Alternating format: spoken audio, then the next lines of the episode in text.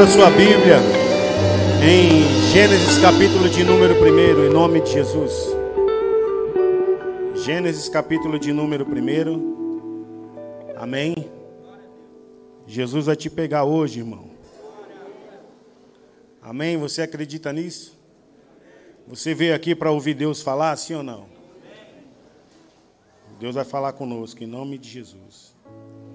Quero falar aqui que toda a nossa expressão, desde a criação, ela sempre vem manifestar Cristo. E toda a perfeição, ela não, ela não está ligada simplesmente a, ao que está escrito em alguns capítulos, está escrito em todos os capítulos. Desde Gênesis nós vamos ver a perfeição a qual Deus ele estabeleceu para que eu e você possa viver. E você vai ver Cristo sempre no início. Você vai ver Cristo porque é o tema da minha mensagem nessa noite, o nosso modelo é Cristo. Em todo sentido de viver, em toda maneira de viver, o nosso modelo sempre vai ser Ele.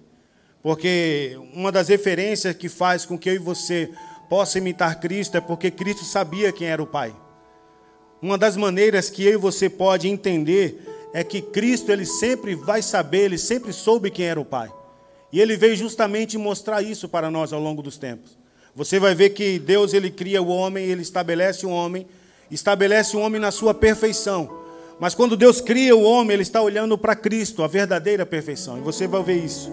Gênesis capítulo de número 1, versículo de número 26, diz assim: Então Deus determinou: façamos o ser humano a nossa imagem, de acordo com a nossa semelhança. Dominem eles sobre os peixes do mar, sobre as aves do céu, sobre os grandes animais e todas as feras da terra, e sobre os pequenos seres viventes que se movem rente ao chão. Deus, portanto, criou os seres humanos à sua imagem. A imagem de Deus os criou. Macho e fêmea os criou. Versículo de número 31 diz assim: Então Deus contemplou toda a sua criação, e eis que tudo era o que? Não era bom, era muito. Porque quando ele vem criando tudo, ele vem dizendo, viu Deus que era. Mas quando ele cria o homem, ele diz que o homem é o que? Muito bom. Houve assim a tarde e amanhã, o sexto, esse foi o sexto dia, em nome de Jesus. Amém? Vamos orar? Senhor, em nome de Jesus, nós te agradecemos. Pai, fala conosco não o que nós queremos ouvir, mas o que nós precisamos ouvir, Senhor. Pai, nos exorta, nos corrige conforme a tua vontade, Senhor, porque queremos descobrir, Jesus, essa perfeição que há em você. E nós entendemos que nós tendo, estamos sendo aperfeiçoados todos os dias, Senhor. E queremos alcançar essa perfeição, porque toda a perfeição está na tua bondade, está na tua criação, Senhor no Senhor propriamente, Jesus, a qual entendemos que o Senhor é o Filho perfeito. Assim, Senhor Jesus, nos estabelece conforme a tua vontade. Em teu nome nós te pedimos. Amém. E graças a Deus. Amém. Sente aí. Glória a Deus. Você vai ver que quando Deus ele cria o homem, ele diz que ele é muito. Mas por que, que ele diz que é muito bom? Porque toda a criação Deus está falando para ela, sim ou não? Toda a criação Deus está falando, está dizendo: olha, isso é bom, e criou Deus a terra e o mar, e viu Deus que era. Mas quando ele está criando o homem, simplesmente ele está olhando para ele mesmo, ele está olhando para a perfeita perfeição que é ele. Porém, o, a, o argumento que ele diz, ele diz: olha, façamos o homem a nossa o quê? Imagem conforme a nossa semelhança. E viu Deus que era bom, muito bom. Perceba o seguinte, que quando Deus ele diz que é bom, e ele está olhando para si mesmo, então toda a criação que Deus está fazendo, ela é boa. Mas quando ele gera o homem, ele faz o homem, ele diz que é muito bom, porque ele está olhando para ele mesmo. Porque a maior característica de Deus é a sua bondade, sim ou não? Mas quando nós vemos a palavra bom, imagem, semelhança, eu posso entender que aqui é Cristo. Porque todo o homem, ele está ligado a Cristo. Porque tudo que você pode viver por esses tempos é viver essa bondade que está ligada a Cristo. Por isso que Deus ele olha para a sua palavra, ele diz: "E viu Deus que era muito bom". Quando ele declarou muito bom era a sua criação, era o homem em si. A Bíblia diz que ele contempla a criação e o que ele está contemplando é o que ele fez. Mas quando ele olha para o homem, ele olha propriamente para a sua imagem. Mas perceba que nós sabemos que esse homem ele perde a sua identidade, sim ou não? ele perde a sua identidade, Gênesis 3, e nós vamos entender isso que o homem peca, ele erra. Então Deus assim o tira fora do jardim, porque esse homem agora perdeu essa imagem, ele perdeu a sua semelhança. Mas nós vamos entender um capítulo com outro aqui. Eu peço a você que você abra sua Bíblia no livro de João, capítulo de número 1. Você vai ver que era tão perfeito que esse capítulo é semelhante a Gênesis. Acho que está meio ruim o microfone hoje, não está chiando? Está não? Ou é a minha impressão? Diz assim, João capítulo de número 1, versículo de número 1, diz: No princípio era a palavra, e a palavra estava com Deus, e a palavra era quem? Era Deus. Ele, a palavra, estava no princípio com Deus. Todas as coisas foram feitas através dele, e sem ele nada do que existe teria o que? Sido feito. Nele estava a vida, e a vida era a luz do que, irmãos? Se atenha nisso aqui, nele estava o que?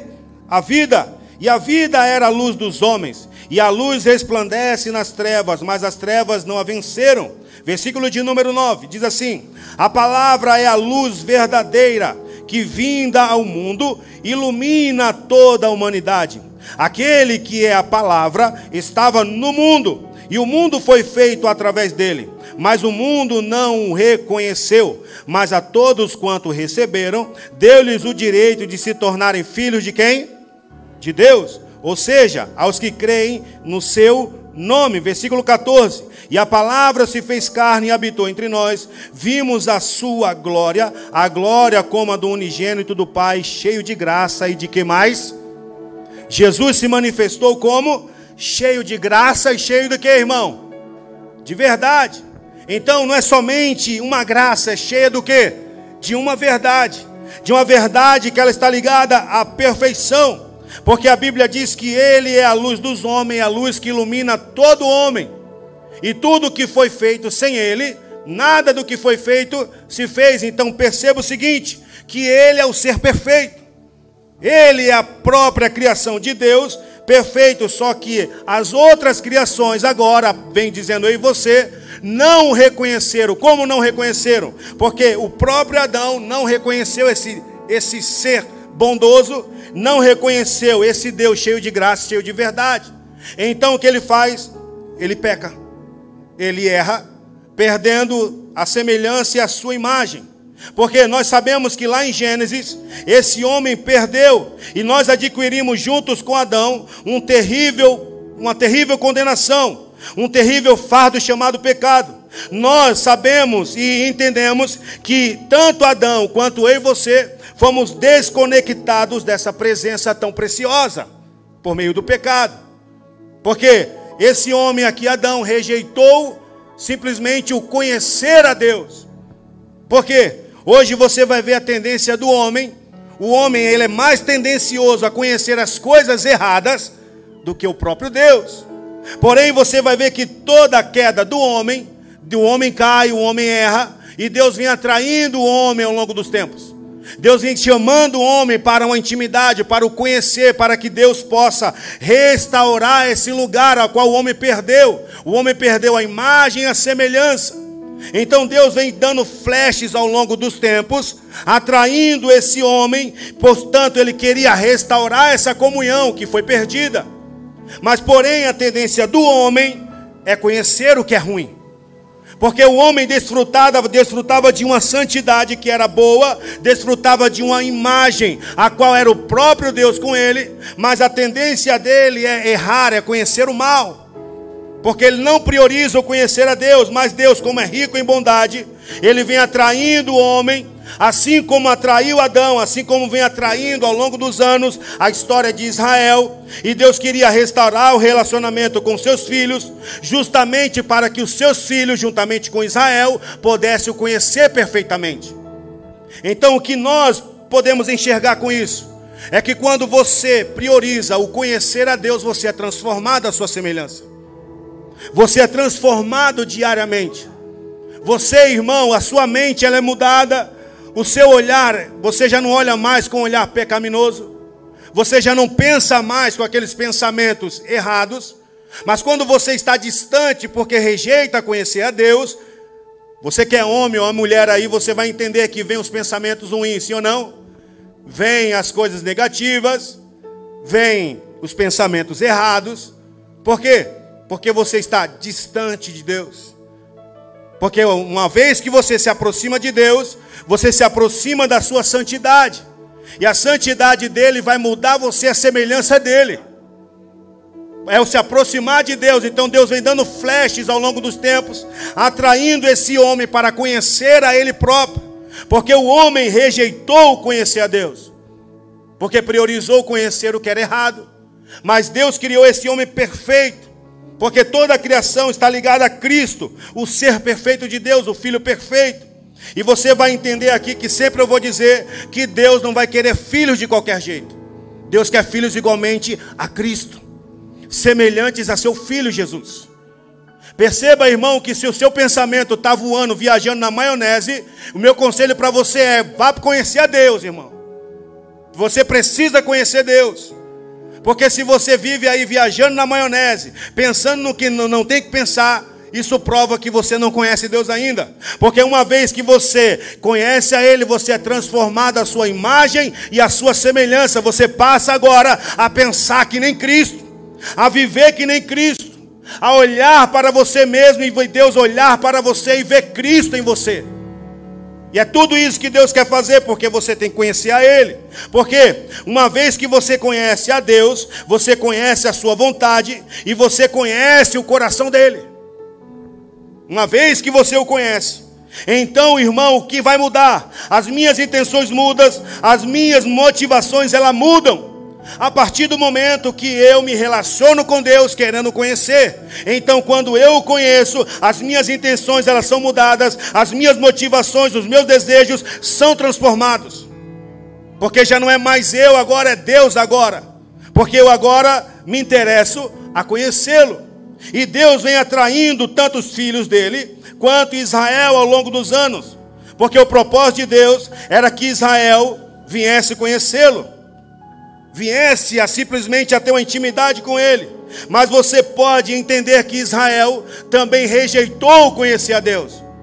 Quando você vai ver isso lá em Êxodo, capítulo de número 3, Deus vai olhar para Moisés e vai dizer: Moisés, é o seguinte, eu vou libertar o meu povo, mas diga para eles que eles serão tudo aquilo que eles desejarem conhecer em mim.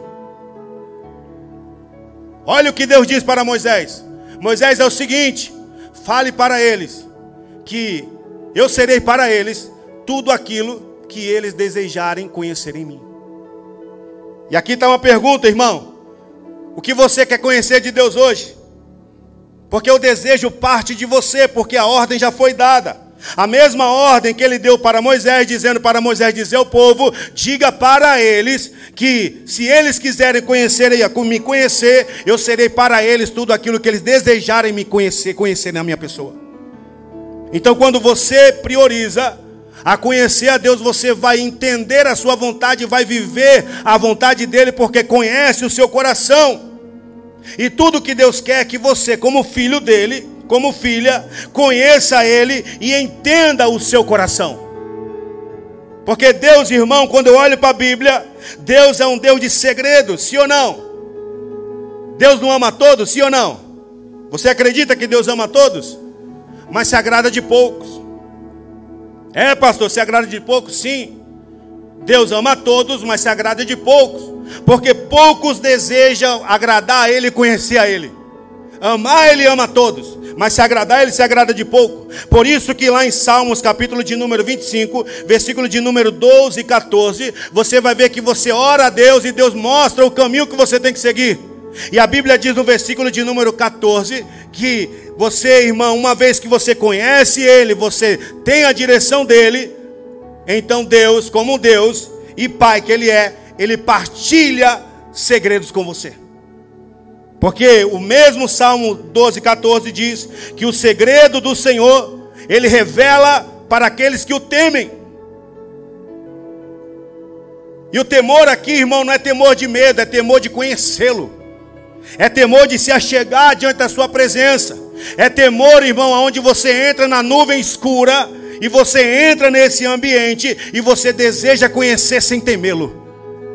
Porque a prioridade daqueles que temem a Deus, então Deus vai partilhar segredo. Então escute isso. Deus ama a todos, mas segredos ele tem com poucos. Porque o segredo é revelado para aqueles que temem. Então, peraí, saber que Deus te ama, não se maravilhe disso, porque Deus quer que você tema e entre no ambiente de conhecimento dEle, porque aí você vai entender, irmão, que Deus ele tem segredos para você. Deus tem segredo para revelar contigo. E se você deseja conhecer segredo, por favor, entre nesse ambiente aonde ele criou eu e você, aonde ele estava ali no Éden, criando eu e você, e ele mesmo disse: O homem é como um de nós, eu criei macho e fêmea, a minha imagem, a minha semelhança. O que ele estava fazendo, falando: Olha, não saia daqui, porque é aqui que você vai ter todo o conhecimento, é aqui que eu vou mostrar para você a minha vontade, é aqui que você vai entender a minha vontade para a sua vida. Mas o homem, pelo contrário, ele perde esse senso e vai buscar, irmão, aquilo que Deus não ordenou para que ele buscasse. Então ele rejeita o conhecimento de Deus. E o que você vai ver hoje, irmão, são homens e mulheres dentro dos templos evangélicos sem ter o total conhecimento de quem Deus é. Porque essa geração ela é fácil de ser enganada. Alguém fala alguma coisa e ele diz: "Foi o pastor que falou". Alguém prega alguma heresia e diz: "Não, foi o pastor que falou" mas ele não vai nas escrituras para ter o entendimento do que Deus está falando. Então essa geração, ela é mais aculturada a conhecer as coisas que os outros falam do que o próprio Deus chamando ela para conhecer. Porque é mais fácil, irmão, escuta isso. É mais fácil você ouvir eu ou Fabiano pregando ou qualquer outro pregador do que você ir lá e descobrir. É ou não é? Aqui para nós, é ou não é? É mais fácil, irmão, você ouvir eu, ele aqui ou qualquer um outro estar tá aqui pregando, dando uma palavra, do que você ir lá e descobrir no íntimo. E tudo que Deus quer, irmão, é que você não viva na dependência de uma pregação. Você não viva de uma, de uma dependência de uma mensagem. Porque as mensagens, irmão, que nós pregamos aqui é te dando um destino. Vai lá e usufrui dele. Vai lá no íntimo e toma dele. Vai lá e vive dele. Bebe da água. Da mesma água que nós bebemos, você também tem que beber. Então você não vai ver aqui, irmão, nós colocando mão na sua cabeça dizendo você é abençoado. Você não vai ver eu aqui dizendo, olha, eu vou profetizar bênção na sua vida. Não, irmão. A palavra que eu vou dizer para você é: o que nós temos que fazer é tomar vergonha na nossa cara. Aleluia. Aleluia. Essa hora você diz um amém para me alegrar, irmão. É tomarmos vergonha e ir lá, irmão, beber da fonte beber da fonte direto. Não depender de uma pregação, irmão. Porque Deus vem atraindo, irmão, tanto em você como os filhos. Ele vem atraindo, dando flashes desde a eternidade, atraindo. Por isso que você vai ver lá em Jeremias, capítulo de número 31, ele lançando corda. Deus vem lançando corda ao longo dos tempos. Ele vem lançando corda e a corda que Deus lança é amor. Vem aqui. Te puxa. E quando ele lança, irmão, ele te fisga. Se você está aqui hoje porque você foi fisgado por Ele. Então, por favor, irmão, não pare na porta, entra nesse ambiente. Porque na verdade é a porta estreita, mas é para você entrar, irmão. É para você entrar. Se a porta é estreita, não fique parado no meio da porta. Porque a porta, irmão, ela está simbolizando entre. Mas muitas pessoas, elas estão paradas no meio da porta, somente respirando flashes da graça mas ela não entra para desfrutar dessa graça. É como ela está na presença de Deus, ela abre a porta e ela tem aquele respiro. E ele sai de um culto com a sensação boa, é ou não é? Ele sai de um culto, nossa, o pastor pregou uma palavra. Ah, domingo, domingo foi chapado, irmão. Deus desceu naquele lugar. Mas chega na segunda-feira, aquele respiro da graça do domingo se foi. Ele volta a ser o mesmo homem, ele volta a ser a mesma mulher. Desanimado, cabisbaixo, querendo que chegue domingo rápido para que ele possa correr na igreja e ter um suspiro da graça. Por isso, irmão, que a palavra é, irmão, deixa disso, cara, desfruta disso, porque duas horas não te, não te alimenta. Duas horas não alimenta ninguém, irmão. O que alimenta é 24. O que alimenta é você todo dia, quando acordar de manhã, abrir a porta e respirar essa graça e entrar dentro dela. É o que vai te alimentar, irmão. É o que vai te dar sustento ao longo da semana. Mas se você depende de duas horas, você não está entendendo o que Deus está chamando você para fazer e para ser, para que você possa desfrutar dele. Porque tem muitos crentes que nos ouvem e ele só respira quatro horas na semana. Porque são duas horas na quarta e duas horas no domingo. E o resto fica sem respirar, porque ele anseia chegar pelo domingo, pela quarta. Mas na verdade é que quando você vive uma vida na bondade de Deus, conhecendo e sendo a própria imagem, conhecendo o próprio Cristo, então você não desfruta de duas horas, você desfruta de 24, porque é Ele te alimentando, porque a Bíblia diz que o mesmo clamor do Espírito é o da noiva. A Bíblia diz que o Espírito é a noiva, e a noiva diga vem, e quem tem sede, diga vem, tome de graça da água da vida. Peraí, irmão, o Espírito não só está duas horas em mim. Para que eu só tenha sede de duas horas, não, o Espírito está 24. Por isso que o clamor dele é: o Espírito e a noiva diga vem. Então, o clamor de alguém que vive na intensidade da presença de Deus, ele não vive em depressão, ele não vive, irmão, simplesmente aí doente. Porque a doença que ele vive é ficar longe de Deus. Deus, eu vou ficar doente se eu não ficar longe de você. Então ele tem esse clamor dentro dele. Mas perceba o seguinte: o que muitos crentes hoje têm vivido é de círculo dentro da igreja. Ele vive como uma gangorra. Uma hora está bem, e outra hora, uma hora ele pega uma palavra, se arrepende aqui, e na segunda-feira ele está fazendo tudo de novo. Ele vive de gangorra. Mas por que, que ele vive como uma gangorra? Porque não deseja conhecer a Deus. Vivem de altos e baixos. Mas o que nós precisamos é é simplesmente de um detalhe, é conhecer a ele, experimentar a sua graça para ser transformado por ela. O que nós precisamos é isso. Por que a graça? Porque a graça é um presente que Deus deu para nós. É um presente que nós recebemos de Deus. Na verdade, eu e você não merecíamos essa graça, diz a Bíblia. Mas o que é a graça para nós? A graça é o poder de Deus, disse Paulo.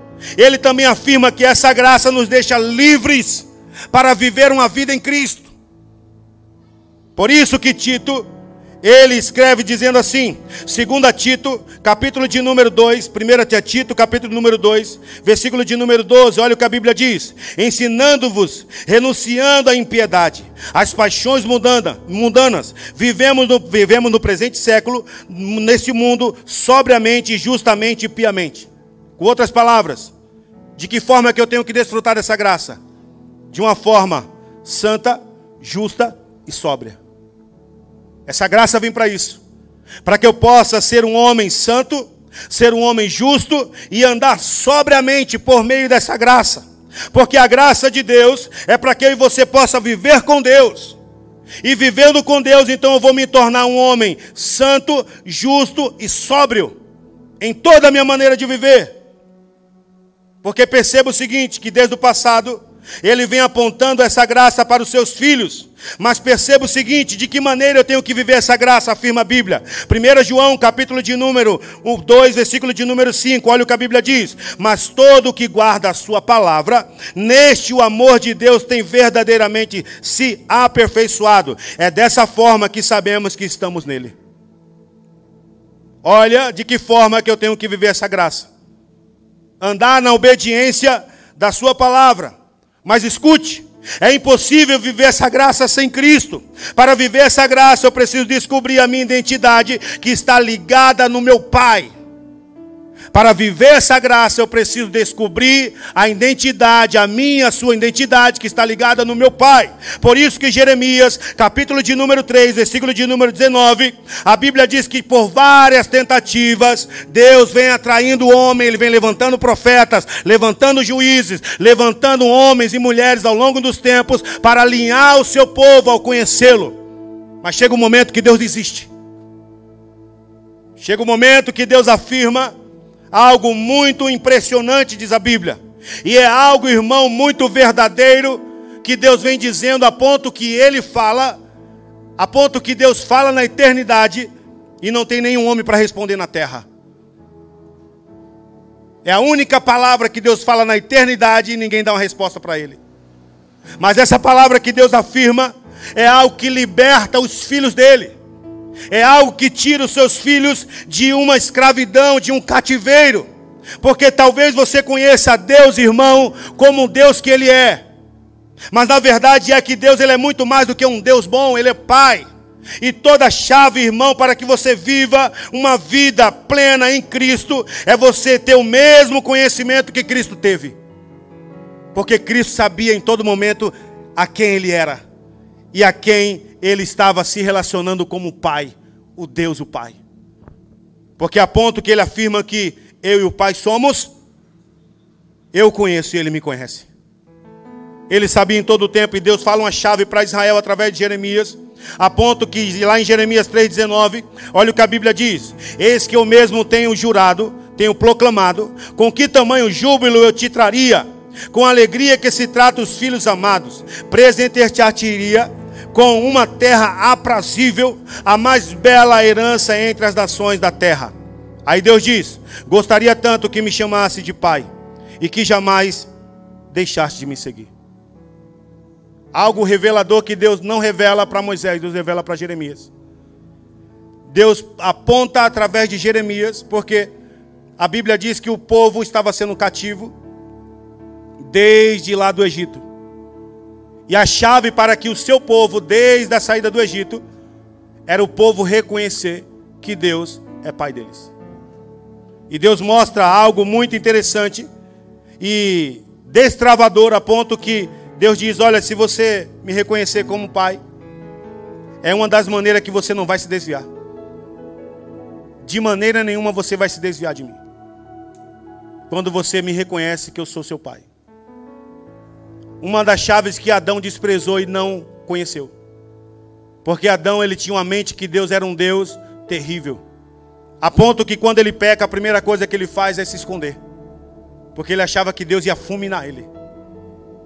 Mas você vai ver que em todo momento Deus, como pai, vem atraindo Adão. E a resposta que Deus diz para Adão lá em Gênesis 3:10 é dizendo para ele: O que você fez? Quem te falou que você estava nu? Com outras palavras, Deus estava dizendo: Olha, Adão, não adianta você se esconder, eu sei do seu segredo. Era isso que Deus estava dizendo. Adão, não adianta você se esconder, eu sei do que você fez. Eu sei o seu segredo que está embutido, que você acabou de fazer. Mas o que Deus vem dizendo é: se esse Adão conhecer quem sou eu, ele não foge de mim. Porque fugir de Deus é um homem que não sabe quem ele é. Porque lá em Isaías 59, versículo de número 2, a Bíblia diz que o meu pecado, o seu pecado, faz o quê? Divisão, é ou não é? Faz divisão entre vós e o vosso quem? Vosso quem? Deus. Isaías não menciona como pai, porque realmente o meu pecado me divide de Deus. Mas quando eu reconheço como pai, eu vou entender que Deus ele sempre vem me buscando, mesmo eu errando. Porque perceba que o evangelho é Deus buscando o homem, e a religião mostra que o homem tem que buscar a Deus, pelo contrário, é Deus buscando o homem. Quando Deus ele vê Adão pecando, Deus vai buscar Adão dizendo: "Ei, o que você fez? Eu sei do seu segredo, não adianta você esconder." Mas o que Adão diz: "Não, olha, eu pequei. Eu eu comi daquela árvore, você comeu daquela árvore que eu te ordenei que você não comesse." E ele diz: "Ah, não, foi a mulher." E a mulher, por sua vez, ela diz: Não, foi a serpente. E a serpente, por sua vez, diz: Ih, caramba, ferrou. Não tem ninguém para acusar mais, é eu mesmo. Mas perceba que foi um botando a culpa no outro. Mas Adão, por não reconhecer, então ele perdeu a chave que poderia libertá-lo. Mas você percebe, percebe que mesmo assim Deus envia Jesus lá no Éden. Deus libera Jesus ali. Porque a Bíblia diz que Adão declarando: Eu vi o teu verbo suar no meio do jardim temi. E a Bíblia diz, irmão, que no princípio era o verbo. E o verbo estava com o verbo era Deus. E você vai ver que o verbo é a luz que ilumina todo pecador. E o que Adão estava fazendo ali? Pecando, então o verbo é liberado, irmão, ali. O verbo é liberado. O verbo que ilumina o pecador, mas não foi reconhecido. Pelo contrário, diz a Bíblia, que as trevas, ou seja, o homem o rejeitou. Olhe isso aqui em João 1. O homem rejeitou, rejeitou a luz. Rejeitou porque as trevas o rejeitou, porque não o conheceu. E quando Deus libera lá, ele diz: Ouvi o teu verbo suar no jardim. Porque a Bíblia diz que Adão diz: Ouvi a tua voz. E no literal, no original, está dizendo: Ouvi o teu verbo suar no meio do jardim. E temi. Porque não teve o reconhecimento de quem Cristo era naquele momento. Porque na realidade é que desde o princípio ele quis pegar Adão, mas Adão rejeitou a ele. Porque a Bíblia deixa bem clara que ele é a luz dos homens, mas os homens o rejeitaram. E Adão rejeitou. Porque não teve o reconhecimento de que Deus, através do seu filho, estava querendo atrair para que ele reconhecesse que Deus era seu pai. Então ele não reconhece. Mas o mundo hoje, irmão, escute. Ele tem uma figura errada de um pai, ele tem destruído uma figura paterna de um pai. Porque, tirando a referência de um pai, então ele tira uma paternidade que pode dar destino para eles. E tudo que o homem ele vem fazendo é querer que uma visão de que Deus é. Mas uma, algo que Deus está mostrando lá em Jeremias é algo que vai dar um cheque mate nessa geração. Porque quando toda essa geração reconhecer que Ele é a luz dos homens e que Ele é o próprio Deus, essa geração, pelo contrário, ela não vai correr dele, pelo contrário, ela vai se aproximar dele.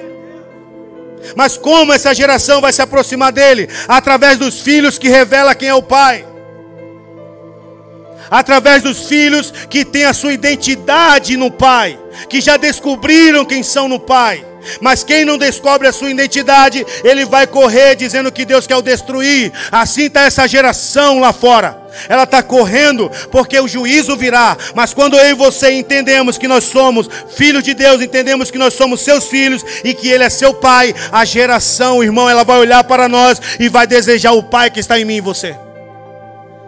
Porque Efésios 5:1 diz assim: "Sede imitadores de Deus como filhos amados". E a Bíblia refere-se ainda Paulo dizendo: "Andai como Jesus Cristo".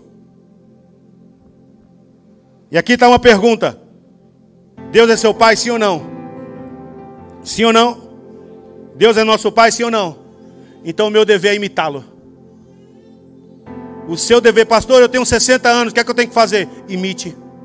Pastor, eu tenho 18 anos, eu sou jovem. A mesma recomendação para quem tem 100, para quem tem 10 anos, é a mesma fita. Você precisa imitá-lo. Uma vez que você o conheceu, irmão, você já não vai andar mais do seu jeito, cara. Você tem que andar do modo e do jeito dele. Porque existe algo que vai curar esses filhos. É, é reconhecer Deus como seu pai. E é esse o motivo de eu e você não se desviar. Por isso que Jeremias ele está dizendo que o desejo de Deus é restaurar na plenitude dos tempos, é levar os homens e mulheres a reconhecer Ele, não simplesmente como Deus e Senhor. Por quê? Porque no Antigo Testamento todo Israel conhecia Deus como Deus, mas não conhecia Ele como Pai. Precisava-se de uma revelação, afirma a Bíblia. Precisava de alguém que revelasse não Deus, porque sabiam quem ele era. Precisava que uma revelação tão especial, uma revelação tão poderosa, para que Deus fosse manifesto agora, através de um filho perfeito, através de um filho que reconhece quem é e sabe da sua paternidade. Jesus Cristo é esse filho, porque eles precisavam de uma revelação capaz de conectar a origem, a imagem, a semelhança que um dia foi perdida no Éden. Porque a imagem, irmão, lá do Éden, era uma imagem de Deus, mas não era uma imagem de Pai. Então, por isso que precisava ter uma imagem correta de quem Ele era. E Jesus vem manifestar isso. Por quê? Eu e você precisa conhecê-lo como Pai. Em Gênesis nós vemos o homem sendo gerado, o homem caindo, sendo tirado do jardim, mas lá em Jeremias nós entendemos que Deus, ele diz algo para o homem muito revelador, a qual você ouviu aqui dizendo: "Olha, se você me conhecer, você não se desvia. Se você realmente me conhece, você não vai se desviar. E não é conhecer Deus como Deus, é conhecê-lo na sua paternidade que ele é, de pai que ele é. Porque o Pai, irmão, vai te levar ao lugar mais profundo. Um Deus, você entra nos dentro dos tempos para pedir algo. Mas um Pai, você se relaciona. Um Pai, irmão, um Deus, você oferece coisas. Mas um Pai você honra. Você oferece, Deus, eu te dou algo e você vai me dar. Mas quando você tem a mentalidade de quem você é filho, você já não vai mais ter um trocadilho com ele, você, pelo contrário, em toda a sua maneira, você vai honrar ele. Porque pai que é pai, você vive para o honrar. Então a minha maneira, a sua maneira é andar nessa terra até a volta de Cristo para honrar o Pai. Honrar, porque se Deus é seu Pai, então a mesma indagação, ele diz lá em Malaquias, lá em Malaquias capítulo de número 2, ele diz: Ei, escuta isso, se eu sou teu Pai, então cadê a minha honra? Se eu sou seu pai, então cadê a minha honra de pai? Essa geração ainda não sabe e não entende que Deus é pai, por isso que não honra ele. Por isso que você vai ver, irmão, dentro dos templos, muitos evangélicos, muitos pessoas pseudos aí do evangélico, do evangelho, dando um mau testemunho. Sabe por que, que esses caras dão um mau testemunho? Porque eles não tiveram essa revelação de honrar o Pai em tudo. Porque o Pai, irmão, escute isso: o Pai não é honrado aqui em cima do púlpito quando alguém está pregando. Eu não honro a Deus aqui em cima do púlpito quando eu falo dele. Eu honro a Deus lá embaixo, irmão, pagando as minhas contas. Sendo um cara de bom caráter, dando testemunho lá fora. Assim que eu vou honrar ele, cara, dando bom testemunho do Evangelho, sendo um cara que ama incondicionalmente, sendo um, um, um, cara de bem, um homem que respeita a esposa, que ama os filhos em toda a sua maneira de, de viver. Então assim você vai honrar o Pai. E é dessa forma que Jesus, ele quer que nós honramos o Pai. Porque dando fruto, a Bíblia diz que eu e você honramos o Pai, e o Pai é glorificado. Ao ponto que quando eu honro o Pai, o Pai é glorificado, o mesmo Pai vai dizer: verdadeiramente, você é discípulo do meu filho. Verdadeiramente, João 15, 9. Quando você está ligado à videira, está ligado ao bom exemplo que é a videira, então você vai gerar frutos que glorificam o Pai. O fruto não é no púlpito dando uma boa palavra. Porque eu posso pregar a melhor palavra aqui, mas se a palavra que eu prego não condiz com a minha vida, com o estilo do vida, do evangelho, perdido. Por isso que o maior testemunho, irmão, de honra é quando os filhos ele honra o pai lá fora, né, dentro dos templos. Porque dentro dos templos você vai ver muitas ovelhas embutidas de lobo. Vai ver muitas ovelhas, carinha de ovelha, mas chega lá fora, ele é um lobo. Ou é uma ovelha negra. Dá mau testemunho, porque não entendeu que Deus é seu pai. Porque um pai ele vive e ele quer ser honrado. Ele não quer ser simplesmente agradado com oferta e com sacrifícios. Porque a maneira que você honra o Pai, irmão, ele disse: Deus não rejeita a oferta. Ele não rejeita o sacrifício, mas ele ama a obediência. Ele ama a obediência. A oferta ele não rejeita, ele aceita a oferta. Mas o que Deus ama é a oferta, é a obediência. Então, quer saber, irmão? Você pode estar dizendo aí, pastor, mas eu faço algo legal para Deus. Eu faço a obra dele, eu sou obreiro, eu falo, eu toco, eu sou músico, eu canto, eu faço oferta, eu dou dízimo, eu faço caridade, estou fazendo algo legal para Deus. É legal isso. Mas sabe o que é que Deus curte, irmão? Sabe o que Deus curte? Pastor, peraí, Deus está curtindo o que eu estou fazendo para Ele? Não. Sabe o que Deus curte mesmo? Obediência. Quer ter um like lá no reino dos céus? Obedeça. Não é o que você faz, ou canta, ou prega, ou produz, ou dá alimento, ou, ou faz qualquer coisa. Vou falar até aqui de. Vou falar de teatro. Legal tudo isso, irmão. Mas o que Deus ama é a obediência.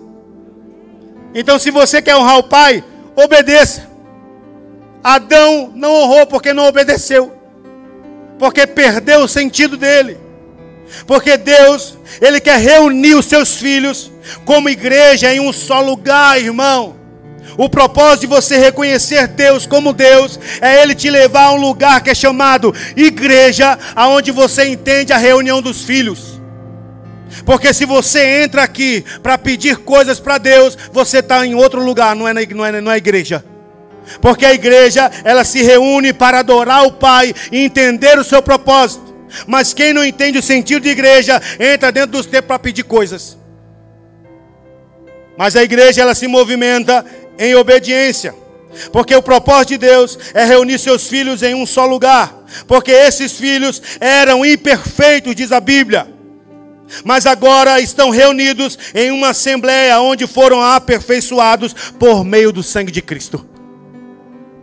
Deus quer reunir uma assembleia aonde? A Bíblia diz, abra comigo, Hebreus 12, versículo de número 22. Olha o propósito de Deus aqui. A Bíblia diz assim, Hebreus, capítulo de número 12, versículo de número 22. Diz: mas tende chegado ao monte Sião, a cidade do Deus vivo, a Jerusalém celestial, a, reuni a jubilosa reunião dos milhares de milhares de anjos. A Bíblia diz, 23, a igreja dos primogênitos, cujos nomes estão escritos nos céus, a Deus, o juiz de toda a humanidade, aos espíritos dos justos, agora, agora aperfeiçoados.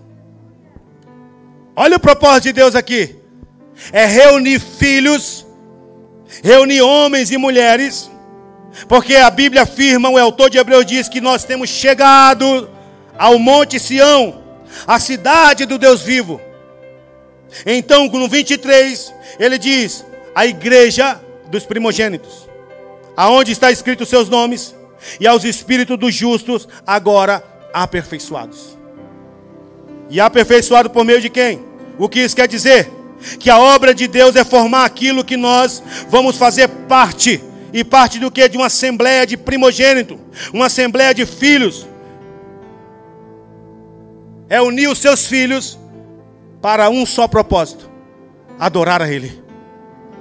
É unir seus filhos que chegaram ao Monte Sião, lavados, justificados pelo sangue de Cristo. Por quê? No 24 a Bíblia diz: A Jesus, o mediador de uma nova aliança, e ao sangue aspergido que expressa com mais veemência do que o sangue de Abel. Por que o de Abel? Porque o sangue de Abel serviu para justificar Caim, irmão. O sangue de Abel justifica Caim. Caim é vendido, mas o nome de Abel é comprado. Então Abel compra Caim. Isso aqui é o sentido. Mas a Bíblia afirma que o sangue de Jesus é o mediador de uma nova aliança.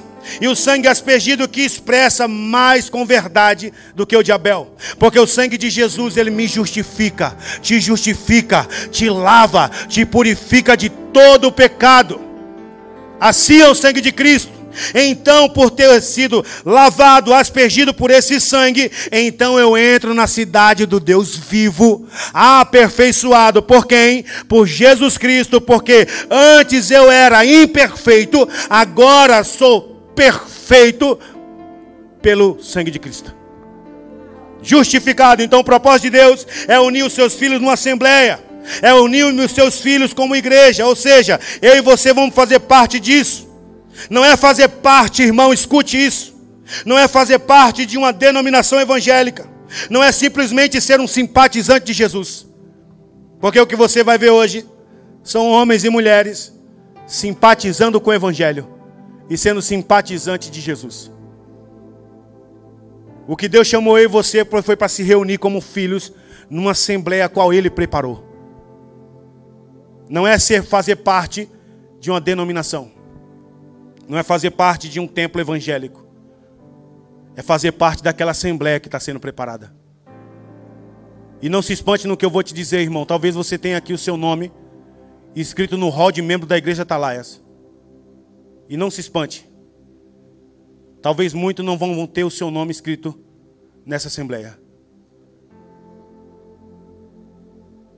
Talvez você é membro da Atalaias. Está escrito aqui, mas não está escrito lá.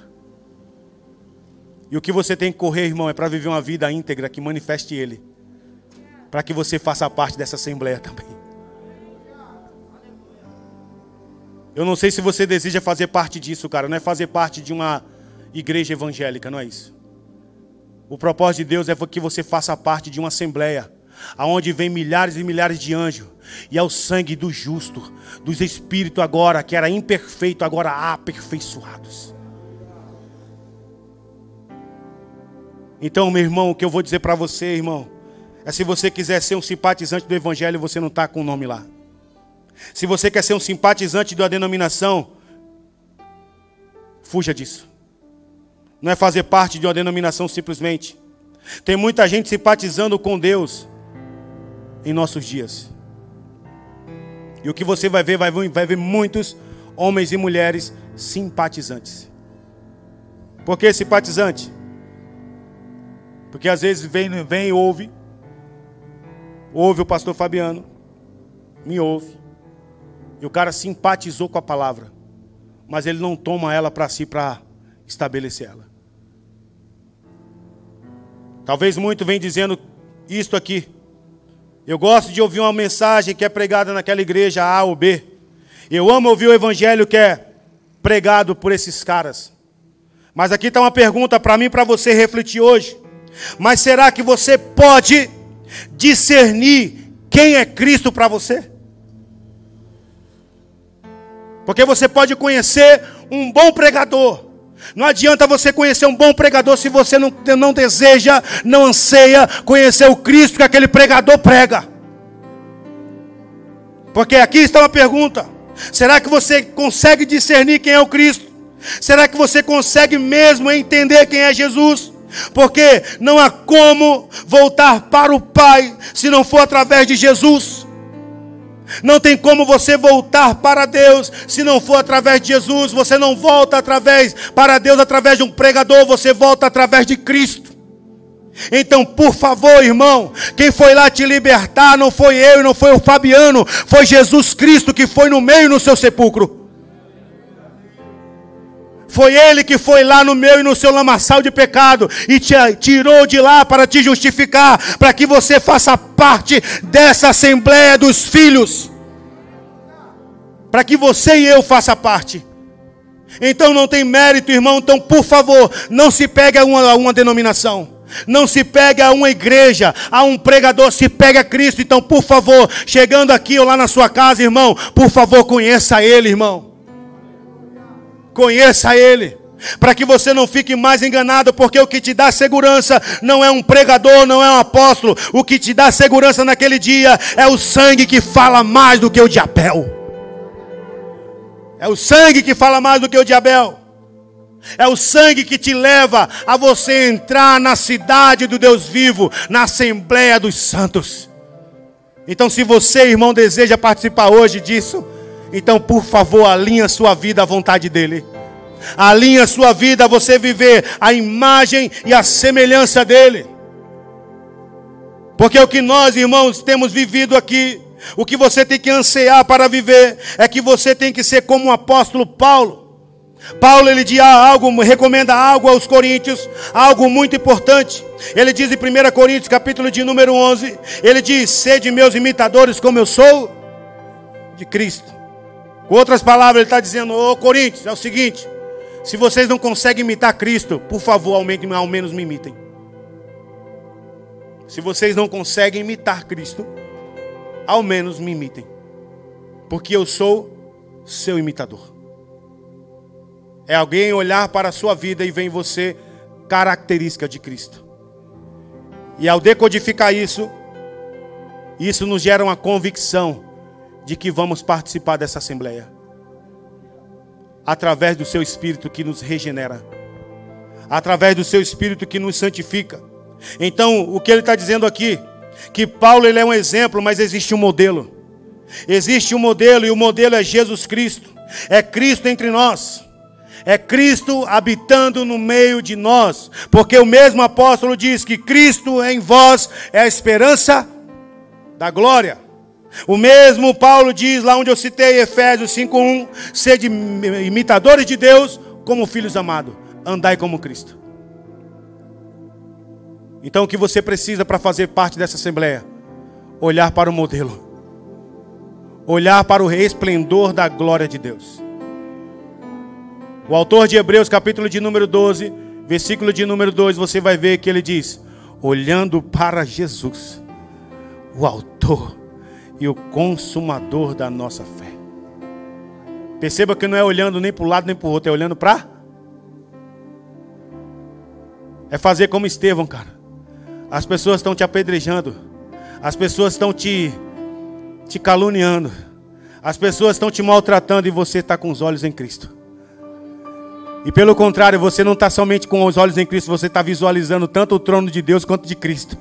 E Cristo de pé olhando para você olhando e vendo a sua atitude, vendo que você está tendo a mesma atitude que dele, porque a Bíblia diz lá em Filipenses 2,5 diz: Olha, que haja em vós o mesmo sentimento que houve em Cristo Jesus, que não teve por usurpação ser igual a Deus, mas não tomou a forma de Deus, mas tomou a forma de servo. Quando você tem isso, então você a convicção de que você vai participar dessa assembleia. Porque você está sendo gerado à semelhança de Cristo. E o que você tem que fazer é ser exemplo, não modelo. Porque modelo só existe um. Então é olhando para o modelo que eu sou transformado. É quando Paulo diz lá em 2 Coríntios, capítulo de número 3, lá no versículo de número 19, ele chega a dizer: Olha, nós o contemplamos como espelho, mas um dia o veremos como ele é e seremos transformados igualmente ele. É contemplando Ele dia a dia, dia e noite, ah, levantando e deitando, contemplando Ele. É dessa forma que eu e você vamos nos tornar exemplo no dia de hoje. Mas existe uma recomendação não somente para os membros, escute isso. Aqui é para nós, pastores, que pregamos a palavra. O pastor, irmão, ele não tem que ser, ele não tem que ser modelo. Ele tem que ser exemplo. Pastor hoje não precisa ser modelo, ele precisa ser exemplo. Porque modelo só existe um exemplo, tem que ser vários. E Pedro dá uma recomendação para nós, pastores. Se eu estou batendo no, no, nos membros, eu vou batendo em nós agora. 1 Pedro, capítulo de número 5, versículo de número 2. Olha o que a Bíblia diz. Pastor é o rebanho de Deus, que está sobre o vosso cuidado, por não por, por não por constrangimento, mas por voluntariedade, como Deus quer, nem por sorte da ganância, mas de boa vontade, nem como ditadores daqueles que vos foram confiados, antes tornando-vos exemplos do rebanho. Então, pastor, esquece isso que o pastor é meu modelo. Não, nós somos exemplos. Pastor não é modelo, porque modelo é Cristo. Se você se frustrou com um pastor aí, irmão, é porque você tinha ele como modelo. Não, meu pastor, espelho ele. Não, cara. O espelho é Cristo. O modelo é Cristo, exemplo é nós. Então, por favor, você que é membro, pastor, tome cuidado. Seja exemplo. Porque nós só somos exemplos a partir de um modelo. E é essa linha cronológica de todas as coisas que Deus fez na sua igreja. Para os pastores ser o que? Exemplo e assim as suas ovelhas seguirem o exemplo que os seus pastores são. Porque somente há um modelo e um modelo que foi falado desde a criação aponta a Bíblia. Porque a Bíblia diz, lá em Hebreus capítulo de número 1, versículo de número 1, diz assim: Havendo Deus desde a antiguidade falado em várias ocasiões e de muitas formas aos nossos pais, por intermédio dos profetas, nestes últimos tempos nos falou mediante seu Filho, a quem constitui o herdeiro de tudo o que existe e por meio de quem criou o universo. Versículo de número 3: Ele que é o resplendor da glória glória e a expressão exata do seu ser, sustentando tudo pela palavra do seu poder. Depois de haver realizado a purificação dos pecados, ele se assentou à direita da majestade nas alturas. 4. Tornando-se tão superior aos anjos quanto ao nome que herdou e ainda mais excelente do que eles. Deus falou por várias ocasiões, por profetas, mas perceba que Deus mostra aqui que Ele está mudando um estilo. Ele está mudando um estilo porque os profetas eram um estilo de Cristo e de alguma maneira eles mostravam Cristo, mas Deus está mudando esse estilo, estabelecendo um padrão. Porque o padrão agora é falava através de profetas, mas agora ele nos fala através de quem? Do padrão. Porque perceba, quando muda uma exigência, muda também um modelo. Quando muda um modelo, muda também um padrão. Mudou o modelo, muda o padrão. O modelo, uma referência eram os profetas, mas Deus agora não fala mais pelos profetas, Ele fala pelo seu filho agora. Então tudo que você tem que desejar é ouvir da boca do filho dele, não é ouvir da boca de um profeta ou de um guru, ou de alguém que profetiza sobre a sua vida. Porque perceba, muitas coisas mudaram quando Deus enviou Jesus para nós. Mas lá em João 3, 13, Jesus faz uma declaração de como tem que ser igual a Ele. Então ele mostra um modelo e ele mostra como se faz. Lá em João capítulo de número 13, ele mostra o exemplo de um bom modelo. Ele lava os pés dos seus discípulos. E a Bíblia diz que ele lava, e ele se levanta, e ele lava os pés dos caras. E o que ele diz no 17? No 16: Em verdade, em verdade vos afirmo que nenhum escravo é maior do que o seu senhor, como também nenhum enviado é maior do que aquele que o enviou. Portanto, se vós compreendeste esses ensinamentos e o praticardes, sereis abençoados. Por que, que ele está dizendo isso? Porque ele lavou os pés dos caras, ele mostrou o exemplo. Ele mostrou verdadeiramente quem ele é. E ao dizer para eles a segunda ordem, ele disse: Amem uns aos outros como eu vos amei.